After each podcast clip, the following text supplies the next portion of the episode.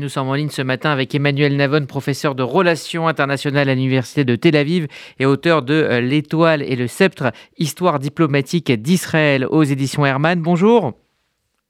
Bonjour. Merci d'être avec nous euh, ce matin euh, sur RCJ. Tout d'abord, on sait que les joutes verbales sont courantes entre Jérusalem et Téhéran, mais le fait que ce soit le chef d'état-major israélien qui s'exprime ainsi, est-ce que cela change la donne?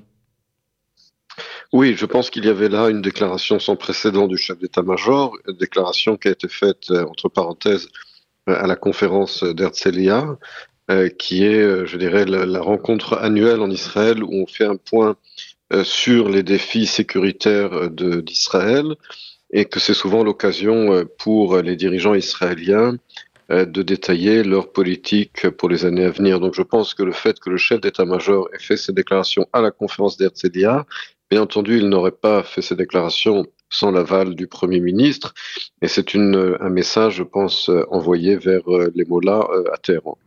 Alors, il y a euh, la menace nucléaire, évidemment, mais Israël n'est-il pas également préoccupé par l'activisme croissant de l'Iran via les mouvements terroristes qui financent, je pense, dans les derniers jours, en tout cas, notamment au, djihad islamique? Ça n'est pas nouveau. Le fait que l'Iran construit un réseau euh, autour de lui au Proche-Orient, c'est quelque chose qui dure depuis plusieurs dizaines d'années.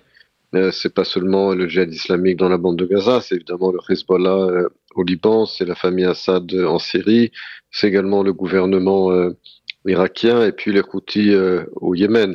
Donc cette, ce réseau que les Iraniens construisent au Proche-Orient, qui est n'est pas nouveau, il est, il est dirigé essentiellement vers Israël.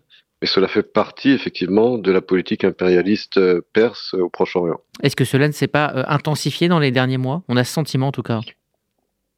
Alors, disons que l'Iran euh, a réussi à se sortir de son isolement grâce à la Chine et à la Russie, a réussi à détourner les sanctions économiques américaines, encore une fois grâce à la Chine et à la Russie, ce qui lui permet finalement euh, de euh, réinvestir dans les milices qui lui sont fidèles euh, au Proche-Orient. Mmh. sans la, la, soupape de, de, d'air que lui aurait donné la, que lui ont donné la Chine et la Russie, l'Iran n'aurait pas pu reprendre son financement euh, dans la région. Alors sur, la scène diplomatique, l'Iran fait un retour euh, assez important. Hein. Le, disait, avec notamment le rétablissement des relations diplomatiques avec l'Arabie saoudite. On avait l'impression, avec les accords d'Abraham, qu'Israël était en train de redessiner le Moyen-Orient avec une, une, coalition autour des pays du Golfe. Est-ce que l'offensive diplomatique iranienne change la donne?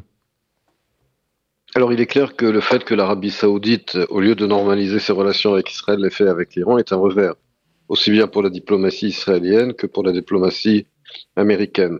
Ceci étant dit, ne nous trompons pas, l'Arabie saoudite n'a pas non plus changé de camp.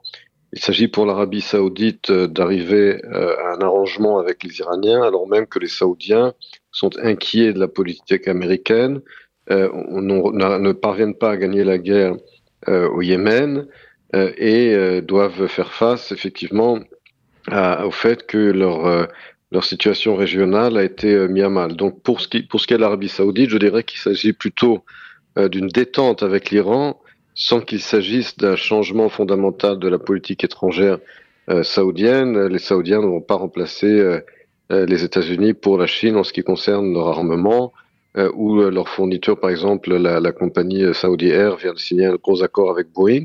Donc il, s'agit là d'un signal vers les États-Unis également, puisque l'Arabie saoudite veut des garanties sécuritaires face à l'avancée du programme euh, nucléaire iranien.